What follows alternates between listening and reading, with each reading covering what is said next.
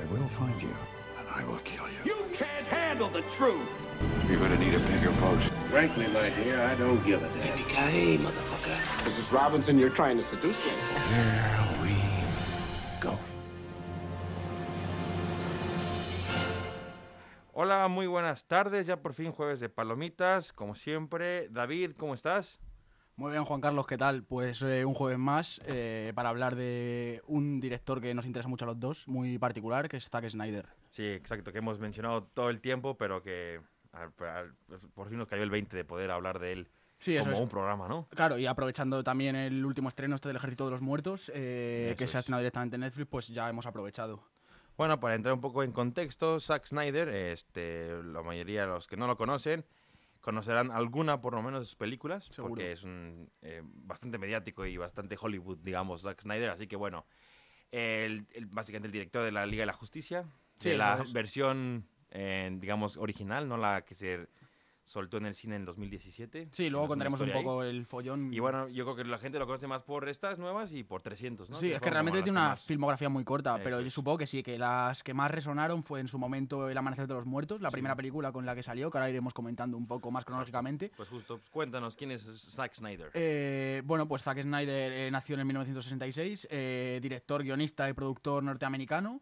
Eh, de, de familia de publicistas eh, y su madre pintora, eh, por lo tanto estaba muy interesado en la pintura y demás, eh, pero vamos, dedicó toda su carrera al diseño gráfico de la publicidad y de hecho este tío se dedicó prácticamente toda su vida a la publicidad y se llevó un par de premios Clio, que son como los más reputados, los más reconocidos dentro de este medio y demás, pero tenía clarísimo que iba a dedicarse en el cine y de hecho hemos estado mirando y empezó a los 37 años, ¿no? Su primera película, sí, sí. Claro, eso es, pues eh, en, en yo. 2004 eh, realiza su debut cinematográfico, que parecía que tendría treinta y pico años, o sea, ya relativamente mayor, ¿no? Para meterse en este mundo.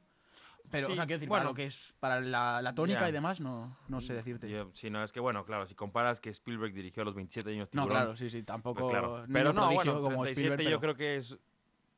Es que claro, no sé en, qué, en la madurez en la que pueda estar para dirigir una película, no sé, yo Ya, sí, no, 37 sigue me chocaba la edad, sí, sí. simplemente. No sabía si era algo. Pues ve a Clint Eastwood. También es verdad, sí, sí, que está a los eh, 125 todavía rodando películas, sí. Sí, exactamente. Y bueno, pues eso, debuta eh, con eh, El Amanecer de los Muertos, película en la que colabora con James Gunn como, como guionista. Y esta es una película que, que tuvo mucho éxito, pero no sé si tanto a nivel comercial, sino como a nivel de culto. Es típica Sí. película que luego se ha convertido en su obra maestra para mucha gente. Sí, hay hasta una versión de sátira, de, de comedia, de Shaun of the Dead, ¿Ah, sí? que le hacen ahí toda la burla a la película. Ah, no sabía. Aunque esta versión posiblemente venga más de la original. Porque la cosa es de esto es que esta, esta Amanecer de los Muertos de Zack Snyder es un remake de una de las películas, o digamos de la película de zombies por antonomasia, El Amanecer de los Muertos Vivientes, de George Romero, que es un tipo que hacía una especie de cine de serie B, aunque realmente luego eh, se... O sea, este tío estaba en el estrellato. eh, pero como que es el tío que puso realmente todas las primeras piedrecitas de lo que es todo el universo zombie que conocemos a día de hoy. Sí. Entonces supongo que para Zack Snyder sería una referencia muy grande y quiso comenzar su carrera haciendo un, un reboot o un remake de esta película. Sí, yo lo que le- bueno, leí es que esta película, eh, justo antes había hecho un comercial para una marca de coches, pues Subaru Ajá. o algo así. Y justo lo mete, mete este coche en la película, porque él venía justo, como dices tú, de hacer Ajá. publicidad, hacer comerciales, donde empieza a dejar su, digamos, marca de agua, porque se queda claramente, visualmente ubicas las películas de Zack Snyder nada más, sabes que es de él nada más por ver una película de Zack Snyder, Sí. ¿no? Y esta, la de Dawn of the Dead, nunca la he visto, pero se ve claramente que es de él, ¿no? Sí, sí, totalmente. O sea, es estilo de lo que te Snyder. digo, para ser su primera película, aunque entiendo que sí que tendría cortos y demás antes, eh, tiene, el tío este tenía tanta personalidad, o tiene tanta personalidad visual y tan, que, que es Sí. que lo deja clarísimo desde su primera película. Todo este rollo de, o sea, no tanto los slow-mos y la epicidad que está haciendo últimamente, por la que le reconocemos más todos, pero este rollo de de tantos contrastes, la fotografía y la iluminación tan cuidada y demás, estaba, es quedaba denotado ya en su primera película. Sí, exactamente. Y bueno, y Totalmente. bueno, también otra cosa es que eh, fue su, su primera película, pero desde antes él decía que por lo menos una vez al año, entre sus amigos y él, a- intentaba hacer una Sí. película, hacía varios cortometrajes y bueno, sí es una persona que estudió en, este, igual en, el, en la escuela de cine, o sea, Sí. está bien Sí, sí, estaba formado. está formado, realmente, ajá. exactamente. eso Por es. eso a lo mejor empezar a los 37 pues no está tan mal, pues porque ya lleva... Sí, ya llevaba Se recorrido. empezó por fuerte, con una su correcto, primera sí, película sí. ya tenía mucho recorrido. o sea, no Vale, vale, ok. Eh, Y y, bueno- bueno, pues eso, esta película, creo que no la has visto, ¿no, Jaycee? no. Pero vamos, yo recomiendo a todo el mundo. Es, o sea, en realidad es lo que se- es el Vox Populi, que esto es la obra maestra de Zack Snyder, pero realmente sí. O sea, es una peli de zombies que llama muy poco la atención de primeras, porque esa- dices, vale, he visto 10.000 veces este argumento, Sí. pero lo guay es que consigue desmarcarse de eso. Y que tiene un tratamiento de personajes muy guays y, Y la relación entre personajes mola mucho también y demás. Y además, eh, justo eh, este programa lo estamos haciendo a colación de su última película, El Ejército de los Muertos, que prácticamente es una continuación, aunque no directa, sino, o sea, sí que es eh, ampliar el universo. correcto, pero, pero luego realmente no tiene nada que ver de este, este universo que comenzó a montarse con su primera película. Eh, esto 2004. Eh, después, ¿con qué vino? Bueno, digamos que Con esto es con lo que 300, ¿no? cogió más Sí, sí. reconocimiento por parte de las productoras y demás. Por lo menos lo voltearon a ver, ¿no? Claro, sí, sí, esa es. Porque quién sabe cuánto presupuesto le habrán asignado para Dawn of the Dead. Y Sí, no para, realmente mucho entiendo que no mucho, aunque y porque entiendo que tampoco, por mucho que colaborase con James Gunn, James Gunn tampoco sería eh, yo una gran que figura en ese momento, no ¿Qué tengo habrá idea. hecho? Es que ni idea. claro, sí, sí. No. Pero bueno, este después con 300, eh, que ese fue la, cuando yo conocí a Zack, Sny- a Zack Sí, yo Snyder también, por primera vez. Vi este, de hecho, me acuerdo que fui al cine a ver otra película y salió el avance de 300. Yo dije, ah, esto tiene pinta muy curiosa porque veíamos cómo desafiaban la- las físicas, los, Sí. los, este, los personajes brincaban a unas alturas que el humano no puede hacer y había este, personajes, este Cersei es enorme, ¿no? Es una Sí, persona sí, muy alta. total. Entonces era como, uy, qué curioso porque parece que es una película este, de Histórica, historia, justo. pero de repente sacan este tipo de escenas que salen volando y slow motions increíbles, entonces me llamó mucho la atención. Total. Y aquí además Snyder es como cuando ya riza el rizo y lleva todo su estilo visual a la máxima. O sea, eh, son unos contrastes tremendos, Exacto. eh, una oscuridad de entorno total y el personaje iluminado eh, artificialmente. O sea, no te, Sí. no te descuadra, pero digamos como que sus recursos son eh, cero naturales. Sí, sí, sí, Están forzadísimos Sí, todo. y también lo que tú dices, mucha, no caricaturización, pero sí que llevar al extremo, pues eso, ciertos rasgos. Sí. O, o coger eh, una cosa que a mí me descuadró mucho en su momento. Bueno, a mí mentira porque era un chaval, pero lo que llamó más la atención de mi padre en esta película fue como, joder, habéis cogido esta película histórica que yo me estaba comiendo como algo histórico, pero de repente empieza a cambiarte mucho, un poco como lo que hace Tarantino, a cambiarte. Es un poco realismo mágico, o sea, como estos, estos soldados que tiene Persia, Ujú. eh, los inmortales, Sí, gente sí. deformada con un cuchillo Sí, en la mano, no sé qué, como que le daba este rollo de epicidad todo. Ujú. Y, no parecía tanto una peli histórica como una peli de acción al uso. Sí, ¿sabes? O sea, es exactamente. como- Porque como dices tú, meten al... ¿o ¿Cómo dicen? Eh, or- ¿Oráculo en español? Sí, sí, sí, el oráculo y también. Sale la niña esta Correcto, sí, volando ahí, sí, sí, sí. que el oráculo realmente eh, funcionaba a base de drogas y demás. Sí, exacto. Y aquí lo representan un poco así, pero más como si realmente el oráculo estuviese haciendo algo mágico. Exactamente. Es un poco así ese realismo. Porque aparte estaba, estaba interesante porque era esta película este, de acción, pero clasificación... Es rey TCR absoluta, o sea, para más exactamente. 18, sí, sí. Exactamente, entonces era como mucha violencia, había escenas este, de sexo, de, de- desnudos, entonces era como... Estoy viendo algo... nuevo, Rupturista, porque sí, sí, total, Para sí. mí fue algo que no había visto antes. Sí, para mí desde luego, ya te digo. Y bueno, no sé si lo hemos dicho, pero eh, adaptación del cómic de Frank Miller, de Ah, una de las novelas claro, gráficas claro. más famosas de la Sí, historia. sí, sí. Y además, adaptación, es que este tío luego lo vamos viendo en sus próximas películas. Pero este tío, entiendo que, o sea, no solo de 300, sino en particular de, de los cómics que ha ido adaptando, Sí. es un fan devoto, pero el devoto nivel de, de hacerlo todo eh, con, con rodilleras, con sumo cuidado, al nivel de que, de que él calca prácticamente más de la mitad de la película, eh, calca escenas del propio cómic. Sí, que, que tú dices además cómo funciona esto, si en verdad el cómic es estático, digamos, y aquí lo tienes que hacer dinámico todo. Sí. Y, y no, o sea, el tío está calcando escenas literal, como cuando los, los espartanos arrinconan a los persas en, en un acantilado y Eh, van sí, tirándoles de a exacto. poco, o un montón de escenas Sí. que el, el Leónidas tirando al pozo al mensajero, que son calcadas. La escena del lobo también en La la... escena del lobo, sí, tal cual, sí, sí, es. Son totalmente porque calcadas. Usa las sombras perfecto, Justo. como si estuviera dibujado en el Y cómic. funciona perfecto, sí, es que es eso, sí, sí, sí. Y también fue la, bueno, no sé, de las primeras veces que salió Gerard Butler, ¿no? Al estrellato. Puede y ser, ¿no? Michael sí. Fassbender, ¿te acuerdas que sale él? No, joder, ¿en ¿qué, qué papel es- hace es Fassbender? el que tiene pues, el rubio con el pelo largo, el que brinca y le dice, pues lucharemos en las sombras. Ah, joder, no me acuerdo. Pero O es sea, que me encanta Michael Fassbender, me ha dejado un poco ves que loco tiene, o este- sea, está un- uno de los, unos, uno le cortan la cabeza, que es el hijo de uno de los soldados. Sí, Pues él tiene como a su amigo, sus colegas, como un, un poco los más jóvenes del grupo, digamos. sí, bueno, le- 300. la tendría que revisitar para ponerles cara. ah, Pero, pues es pero él, sí. justo, bueno, Ajá. Michael Fassbender ahí y salen, salen varios más. Pues ahí está. Y eh, esto, evidentemente, pues sí, fue lo que ya le llevó al estrellato y por lo que le conocemos todos, a Snyder, yo creo. Y a raíz de aquí, eh, pues le surgió un nuevo proyecto de características muy similares en 2009, eh, la adaptación de Watchmen, Sí. que es la, la obra más famosa del mundo del cómic, obra de Alan Moore, que además era una obra que ya había intentado tocar, ahora no sé decirte el director, pero había intentado hacer un proyecto un director, ya había asignados como Ah, mira. incluso actores y demás, pero el director, eh, antes de empezar la producción, No dijo, atrevió. esto es totalmente intrasladable. O sea, no, o, supo, o no querría, o le gustaba mucho la obra y no quería faltar respeto a Alan Moore lo que sea. Sí, sí. Y aquí... Eh, en Que 2009 Alan, Alan Moore se enoja fácil, ¿no? Sí, Es que Alan Moore también es muy particular, exacto, sí, sí, sí. Vive cabreado este señor. Sí, sí, sí. sí. Y bueno, pues en 2009 hace Watchmen, eh, también muy reconocida. No sé a ti esta peli qué, qué opinión te merece. Eh, la vi hace mucho, pero me acuerdo que sí, sí me gustó porque yo no sabía nada del, del cómic de Watchmen, Ajá. pero sabía que era como una especie, no de burla, pero sí de los héroes típicos Sí, que hemos sí, visto sí. en, toda- en todas nuestras vidas. Eh. Porque aparte tienen el, el- el- como que el traje mal hecho, este...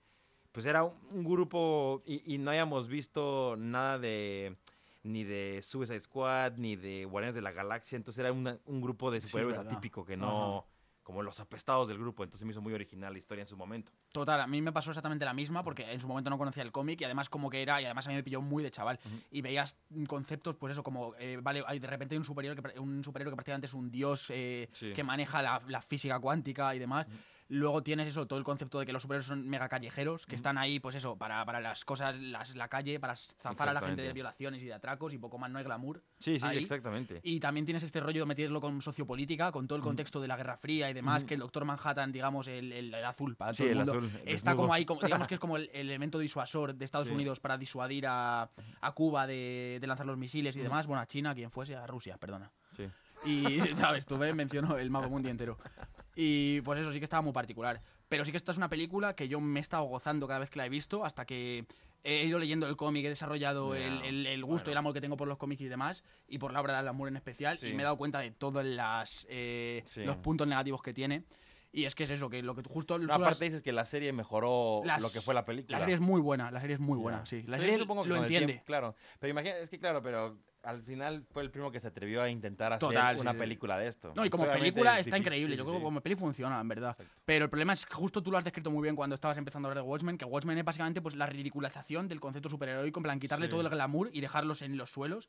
Y claro, Zack Snyder en verdad no lo entiende bien y hace una especie de videoclip de gente molona, ¿sabes? Bueno, y dice que él era fan del cómic. o no, sea, sí, que estoy seguro que sí, sea, el- pero, ¿sabes? Entiendo. O sea, yo creo que más que Pues no por lo pudo problema adaptar a suyo, la perfección es problema de que es imposible de adaptar, Sí. de, de trasladar al medio y que se entienda. o el punto es que lo sigan intentando hasta que alguien dé con la tecla y diga, ah, mira, ya por Sí, fin. Sí, que Pero nunca le va a gustar. A Alan Moore nunca le va a Como gustar. hacer una película de. Superman que diga que quedó perfecta. Ya, total. Tener un héroe así de Ya, o sea, realmente es más difícil ¿sabes? hacerlo del, del concepto Watchmen. No, por pero toda mi- la amplitud de lo que el te quiere contar Alan Moore ahí. Pero sí, hay algo tan desarrollado, tan hecho, hacerlo en película siempre va a haber un error. Y Sí, siempre, sí, no, totalmente. Aunque al principio te haya gustado y dices, uy, no falló en esto, si te pones a pensarlo. Pero pasa con cualquier película. Totalmente. Y es que precisamente, además de lo que tú has dicho, esto tiene el hándicap de que literalmente es la obra cumbre del medio que es el cómic. O sea, que Sí. no hay una persona que, que Sí, no te vaya a mirar con lupa, ¿sabes? Si, Sí. si adaptas Watchmen. Entonces, claro, sí, evidentemente ahí juegas con un hándicap.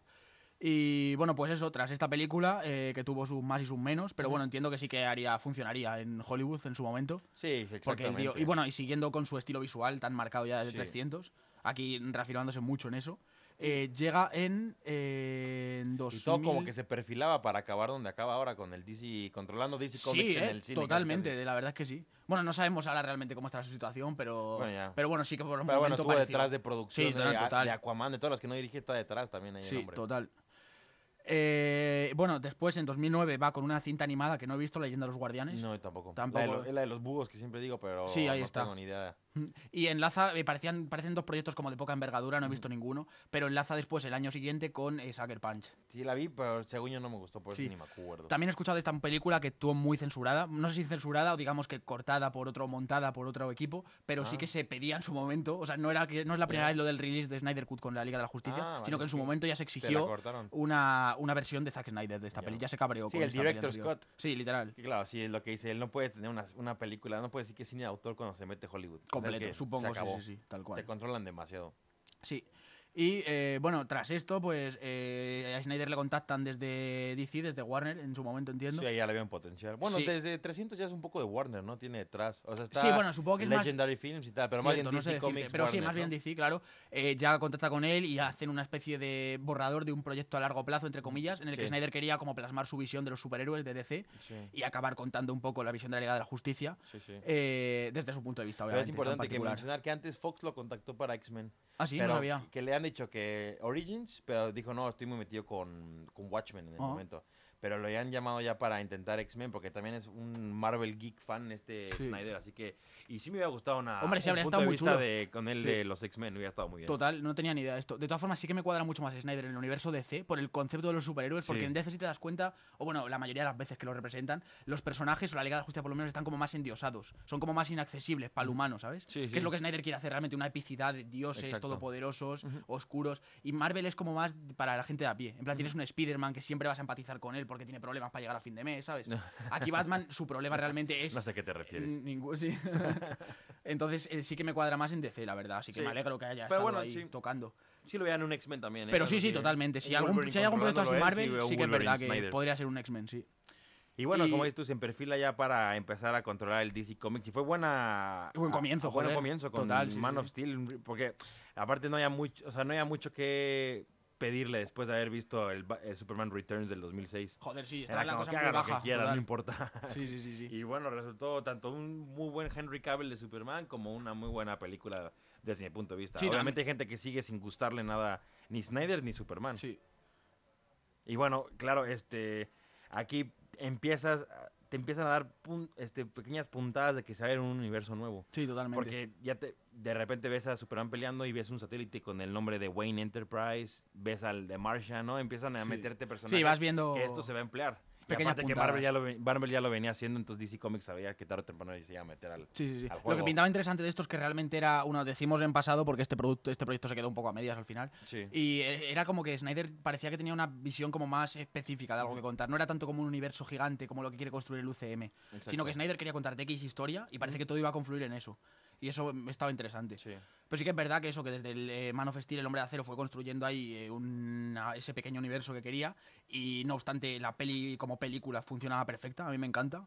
El comienzo ese de hecho que tiene, o sea, me parece que se separa de las pelis de Superman porque, porque como peli funciona muy guay. Pero este comienzo también de casi una hora que tiene en Krypton contándote toda la sociedad Sí. kryptoniana, el rollo de la Sí, sí, sí. clonación, de cómo mola un montón. O sea, te- digamos que construye una especie de propio universo de Krypton y de todo, que, que le da como mucha a mí- entidad a, mí la peli. Me encanta siempre Superman antes de que sea Superman. Claro, O sea, eso me encanta también, cómo se convierten los El- superhéroes en general. Sí. Entonces me encanta cómo esto este comercio de tanto de del planeta Krypton como Superman de joven intentando Sí, sí, sí, luchar con su vida de por qué tengo estos poderes, qué puedo hacer con ellos, Sí. por qué no puedo convertirme en un futbolista profesional si tengo la habilidad. Sí, sí, sí, mola mucho. Todos los valores de Superman, ver de dónde han salido y cómo se han construido y demás, sí, está muy Sí. guay, la verdad. Y lo que tú has dicho, Henry Cavill es eh, un pedazo de casting. Sí, No y sé con cómo se dio. detrás de Hans Zimmer hace, le da Joder, sí, mucho sí. valor a esta Sí, película. nada, en verdad mi Superman posiblemente es el personaje de ficción que menos me ha interesado y esta peli en verdad me enamoró literalmente cuando Sí, la vi. exacto. O sea, iba con Jack, de hecho, con el chip este de, Buah, Superman, qué pereza. Sí. Pero es que, ¿sabes? O sea, te das Y cuenta le a veces que... los calzoncillos rojos, así que bien. Importante, sí. sí. Bueno, aunque a mí me cae bien, ¿eh? Con su gallumo por fuera. sí, sí. Pero, pero te das cuenta de que o sea, no es el personaje, o sea, no es que tú puedas tener en tu cabeza un proyecto o un personaje que no te guste, es cómo se enfoque ese proyecto. O sea, tú puedes hacer una peli de. de de qué sé, de, de un gnomo Sí, que, sí. que está en su en el bosque tirado y no hace nada. Suena bien. Y si, ver, total. y si el proyecto lo sabes abarcar bien, yo creo que funciona. Sí, o sea, es independiente de la materia prima. al Y siempre que, que respete su visión y que lo haga a su estilo. siempre Claro, sí, sí, importante también. Y nada, pues esto fue un pelotazo. Eh, y eh, pues tras esto decidieron ser- continuar un poco con su visión de DC y hacen Batman v Superman. Batman sí. versus Superman, el Muy- amanecer muy de- criticada. o el origen de la justicia. Es. Dawn of Justice. el Sí, amanecer sí, de la sí. justicia, correcto. Muy criticada Muy criticada película, y a mí ¿eh? me gustó, eh, Sí, realmente. sí. Es cierto que Zack lo que le falla, desde mi punto de vista, es un poco la narrativa, Sí. la construcción del guion. Sí, sí, sí. Se concentra mucho en lo visual y en la teoría del personaje y en la construcción, que a veces se le olvida un poco el... Ay, cayó débil cuando fue lo de Marta. Ah, Sí, tu madre se llama Marta, total. pues también la mía. Y si somos amigos, mejor de pelearnos. Vale. Ya. Y Sí, como, no, la, "Ugh". la verdad es que sí. O sea, también sí que es cierto que, que- que realmente, no esa escena, pero la película en sí sí que gana mucho con su versión. Sí. Porque también decir que esta película fue recortada, porque Snyder tiene una, una cosa, encanta tiene un problema contra el que no puede luchar, que es eso, hacer cuatro horas de película, que, que intenta hacerlo Es que en mejor todas. que se dedique a hacer series, entonces. Sí, la verdad es que sí, a ver qué tal. Pues una debería de probar, a ver Batman qué contra. Superman hubiera quedado increíble. Total, sí, sí, sí. Porque aparte tiene muy buena premisa la película. Yo Sí. me acuerdo que veía el avance y decía, Sí, "Oh, sí, sí, sí. tiene pintas. Aparte, te, mencionan, este, te, te mencionan premoniciones de Batman. Este, al mismo tiempo, cómo se está construyendo Gotham City. Muy ambiciosa. Cómo vemos a un Batman ya deshecho, ya muerto Robin. O sea, es demasiado Es- sí. ambiciosa en- para Luego tenemos a. Wonder Woman incluso. Eh, sí, son un montón de conceptos, sí, sí, tal cual. Eh, Era para que se hiciera una serie de 10 capítulos. Sí, además presentándonos a un nuevo Batman, que era este Ben Affleck, que estaba impresionante además. O sea, Y fue una de las cosas, uno de los reclamos tremendos de la película. fui fan de este Es que, Batman. joder, la primera escena que supongo que recordarás cuando nos presentan a Batman. Este. Batman como en una casa en la que entra la policía. Y tienes al Batman ahí pegado en la pared, moviéndose. Que, Batman es un bicho de 5x5, como Ajá. es Ben Affleck, pero le ves eh, como un gato en las paredes. O sea, está increíble, la verdad. aparte es todo, es como dices tú, es, para coreografía es increíble. Zack Sí, Snyder. es una O sea, pasada. Duele porque ves las- tanto cada las de. Nolan y te gusta porque narrativamente Sí. son muy buenos guiones, pero ves ahí un poco de fallo en a lo mejor Sí. lo ves incómodo, ves a Batman peleando Ajá. incómodamente con su traje. Total. Y aquí ves como si estuviera súper eh, flexible y como Sí. si su traje no lo estorbara. No, y lo que te digo, da de la sensación eh, de, de doler muchísimo, de cada sí, sí. impacto eh, de verdad. Sí, porque obviamente le gusta reflejarse. exagerar el golpe de Batman. Le pega a uno y sale volando como Sí, si... sí, sí, sí, sí. Pero sale... Pero duele. Sí, claro, ahí está el punto. Sí, no, tío, este tío visualmente es un maestro, vamos, eso ya lo hemos ido dejando claro, yo creo, en las pocas pelis que hemos ido viendo ahora. Y pues eso, esta peli, lo que tú has dicho, el lastra, el clásico meme este de, de Marta, Sí, exacto. que, que no, supongo que sí, que, que aunque yo lo compré en su momento porque ya estaba muy dentro de la peli, cuando se pasó entiendo que narrativamente pues es un poco... Sí, es como está un poco mal para esto. justificado. Sí, justo, sí, sí, sí, sí. Porque está bien que se peleen y que, y que lo vea como una amenaza uno al otro, pero entonces Sí. como al final se contentan, así no puede Sí, sí, sí, y no tanto que sea la razón, eso del nombre de la madre, sino cómo está contado en la película. Sí, Porque si se hubiese llegado a ese mismo punto de otra manera, ¿sabes? Sí, que no sé decirte ahora, pero, pero vamos, sí. Eh, Sí, como que Porque sí que los padres la realmente- introducción dura mucho, como el desenlace, digo, el, el desarrollo dura mucho y el desenlace, como pasa todo en, a lo mejor puede, en se 15 va nada. minutos, Sí. se acaba porque se están peleando y al mismo tiempo tienen que pelear con el otro bicho. Con ¿cómo se? Doomsday Con Doomsday y Tienen además presentar- que es la madre y tienen que hacer todo Y eso. presentar a Wonder Woman al y final, todo Realmente. o eso sea, en 15 sí, minutos de película obviamente cae. Totalmente, sí. Y bueno, esta película termina. ¿Era esta película? No, era la Liga de la Justicia. En la esta que- termina con la muerte de Superman. Ok, o sea, aquí no hay eh, escena post créditos.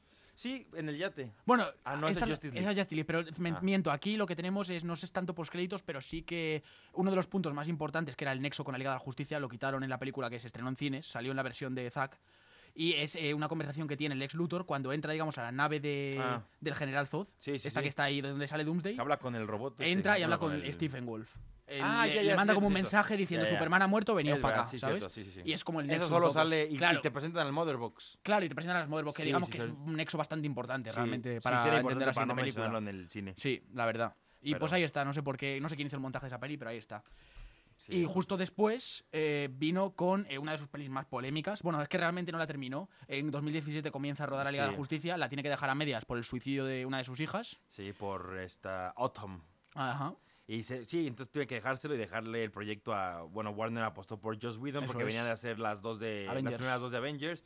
Dijeron, pues bueno, vamos a darle un toque más eh, cómico. ¿no? Sí. Un poco más. Este, para un poco más para niños. Sí, más para todo el mundo. Entonces, Es que Snyder, claro, eh, tenía un toque tan particular que, que yo Sí. creo que después de estas tres películas que hizo, bueno, dos para Ajá. DC, eh, retractaron los de DC y dijeron, vamos a intentar ir para un público más amplio. Ya después cuando ves el Snyder Cut ya ves diciendo fuck a Batman, Sí. que es como tiene que hablar Claro, Batman. joder, sí, sí, sí. Como tiene que hablar. Sí. Pero bueno, en esta película le hicieron tomas. Es más, la película de Zack Snyder contra la del 2017, creo que son... eh, Completamente diferentes. Usaron una hora de las cuatro. Ajá. Una hora está metida en la de la original. Así que tres horas son nuevas que nadie ha visto. Bueno, de los que ya vieron la nueva, pero que nunca se vio en el cine. Total, sí. Así que es totalmente otra película. Sí. O sea, yo hasta salí con... Bueno, la vi y me encantó. A mí literalmente, iba to- íbamos todos mega reticentes, yo creo, Sí. porque la primera no nos había no se gustado puede nada, salvar sí. nada, eh, exacto. Claro, también importante decir que su primera película, pues eso, se estrenó, eh, fue un fracaso y la gente estuvo desde el propio estreno, desde 2017-18 hasta el día de hoy, que se estrenó la película hace un par de meses, con un Yo hashtag muy famoso de un esto. movimiento eh, que era release de Snyder Cut, pero Sí. a un nivel enfermizo sí, realmente. sí, o sea, se que generó un movimiento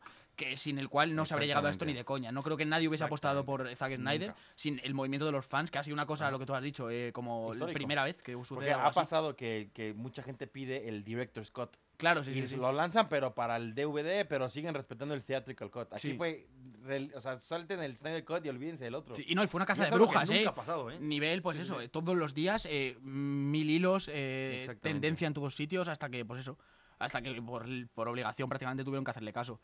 Y eh, avalado por HBO, eh, hizo su, HBO terminó su película. sí, eh, cuatro horas de película, trágatelas tú. Muy pero, pero muy buenas al final. cambian totalmente el, el producto y te hace entender totalmente lo que, lo que quería representar con cada uno de sus personajes Mm. Snyder. Ahora, el siguiente hashtag es que siga Zack Snyder Sí, con el universo, sí. por favor. Eso porque es, dice que ya continuo- va a acabar, ya no va a seguirse con nada. Verse. Entonces, bueno, porque aparte ya para la de Batman contra Superman ya había dejado abierto para que este quién fue James Wu siguiera con Aquaman, o sea, ya le Sí, estaba presentando sí, los personajes sí. para que sigan cada quien con su universo y que ahora corte es como Total, porque- porque... hizo un buen Snyder Cut. Sí, además, o sea, metiéndose bastante en, en todos, los en todos los proyectos, porque produjo eh, tanto Wonder Woman como Aquaman, que detrás, justo eran las semillas que había dejado él en Liga sí, de la. Justicia, total, sí, sí, sí. Entonces fue, fue una pena que realmente tal.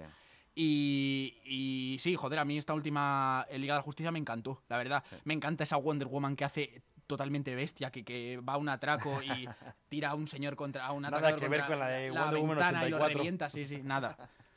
Sí, la verdad es que esta, esta, pelean muy bestias. O sea, los ves como son, son como dioses realmente. Sí, es lo que porque quería- la avientan y- pero ves la sangre estrellada en la pared Claro, sí, cuando sí, alguien le pega. O Y todos dan la impresión de estar eh, completamente por encima del humano de a pie. Sí, sí, sí. O sea, da, da como es como ver un poco Invincible. Sí, sí, O sí. sea, es esta pelea bestia. que A mí me transmite una, un- una epicidad como una que no he visto en el cine. Una paz, te imaginas. sí. No, no, pero eso, como una epicidad que no, no he Sí. visto tampoco mucho símil en el cine, de lo que te transmite el, el nivel al que están los personajes. Exacto. O sea, es, es como todo lo contrario a Malver realmente, que busca la empati- el empatizar con, con el- la gente de a pie y demás. Aquí no, aquí te está diciendo estos son eh, dioses Ujú. eh, y, y ya está, y este es su universo. Y la, y la amenaza que te presentan, pues es más de lo mismo, una equiparable a esto. tío. Y mola mucho que además sea un malo muy malo, porque tiene que ser muy malo. Y ya está, no lo justifican con un Thanos.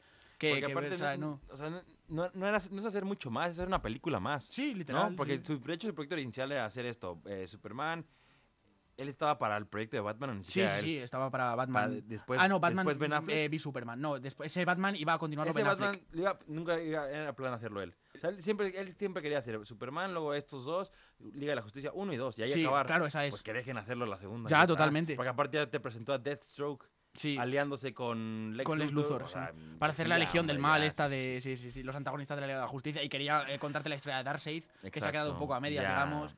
Y habría estado muy guay. Y también terminar el arco de Superman, porque al final eh, Snyder lo que quiere hacer. Aquí lo que hace es una carta de amor a Superman. Sí, Y entiendo que terminaría el arco eh, pues enalzando el personaje, sí, sí. enalteciéndolo. Y bueno, pues ahí está, esto se ha quedado un poco a medias. Eh, no sabemos si ojalá que los fans tengan la, El poder. la garra de, de volver a levantar O esto. que Warner le ofrezca mucho dinero y que se Sí. Diga, venga. Sí, no creo que sea tanto por película Snyder, eh, más. pero sí. Y además, joder, Sí, esta, no, no película, eh, pues eh, que ya eh, siendo estrenada en HBO y tal, eh, se dedicó a su hija y tal, que es, que es muy bonito, porque además Sí. fue una cosa que, pues eso, que, que supo que. A la que tendría muchas ganas, pero que Mm. fue frenada por el desastre este de su hija. Sí, exacto. Y es casi poético que le dejen volver a hacerla y estrenarla como él quería. Sí. Y eh, última película por la que estamos aquí de este señor, El Ejército de los Muertos. Que no he podido ver, la Sí. verdad. Se estrenó el, el viernes El pasado. viernes ¿no? pasado, hace dos viernes en cines, el viernes viernes, pasado en. Netflix para todo el mundo. Eh, continuación un poco del universo este que nos presentaban en Amanecer de los Muertos, que igual que Romero, el que he comentado antes, del que será fan y hizo el remake, Romero la idea que tenía era, hizo como, mm, no sé, ponle seis películas, no tengo Sí. idea, y en la- él tenía como una idea de hacer evolucionar el universo zombie en cuanto a presenta Bueno. unos zombies que por un virus de, son zombies, típico zombie lento, que no Claro, sé qué. pero este zombie va evolucionando. va generando una especie de sociedad, Se, un, se comunica un con otros lenguaje, zombies, sí, correcto. Increíble. Y, y ese es el punto, como que quería. Y aquí un poco Snyder hace, entre comillas, lo mismo. Y, y va evolucionando a estos zombies. Aquí te presenta una peli mucho más de acción que la primera, de, de tiros y de atracos, básicamente, con Batista como protagonista. Y, y, pues eh, básicamente eso. Aquí eh, digamos que como da continuidad a su universo y deja las puertas abiertas también para seguir continuándolo. Pero bueno, la recomiendas, ¿no? Sí, la recomiendo. Blockbuster divertido, que no tienes que pensar mucho. Si no vas con mucho pretexto de lo que. o con una idea preconcebida de lo que quieres ver, es, es tirarte a una película entretenida, mazo noventera, de Bueno. mucha acción. visualmente, visualmente motion, Snyder todo. increíble. Típicos créditos de Snyder, Sí. que lo mejor que tiene casi eh, como Sí, ¿no? narrador son los créditos estos que tienen todas las películas. Exacto. Y aquí increíbles una vez más. Y, y así ha sido, recomiendo, la verdad. Muy entretenida. Dos, dos horas y media, eso sí. Este señor es imposible bajarle de esas duraciones. No acepta Sí, algo menos de eso. Pero eso ha sido. Y si quieres, vamos muy rápido con los estrenos de, de hoy. Pues, eh, eh, vale. de mañana, perdona. Dale, dale. Eh, pues tienes Cruella con eh, Emma Stone. Pero de pago, ¿no? de Disney pago y en cines. Sí, de Sí, sí, pago y en cines. Pero bueno, quizá como la que se vaya un La poco a la taquilla. de Cruella de Bill. Eso es.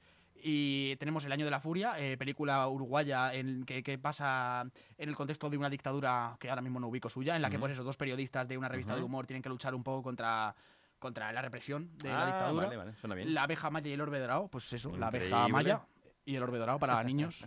o, ¿O para no? quien le apetezca, en verdad, sí, sí. Y eh, Uno de nosotros, que también es una especie de thriller americano de un padre que al que raptan a sus hijos unos típicos Mm. rednecks, típico Sí, paleto sí, sí, sí. tejano de donde sea, y pues tiene que recuperarlos. Ahí está, sin más. Vale. Y esto es un poco lo que hay en cines este... Pues ya lo saben. Hoy tenemos que cortar un poco porque, bueno, hay un Tenemos más ahora. prisa, sí, pero bueno, Pero la siguiente semana a ver qué traemos, ¿no? Eh, eso es, le damos una vuelta. Estuvimos viendo por ahí de hablar también en algún momento de Guillermo del Toro Sí, como sí, sí, director, que tiene mucha chicha, así que no sabemos si se vendrá eso o otra cosa. Así Pero bueno, eh, eh, esto ha gracias. sido todo. Gracias, Jaycee. Y hasta el jueves que viene. Hasta el jueves. Here's Johnny. I will find you, and I will kill you. You can't handle the truth. You're gonna need a bigger boat. Frankly, my dear, I don't give a damn. Mrs. Robinson, you're trying to seduce me. Here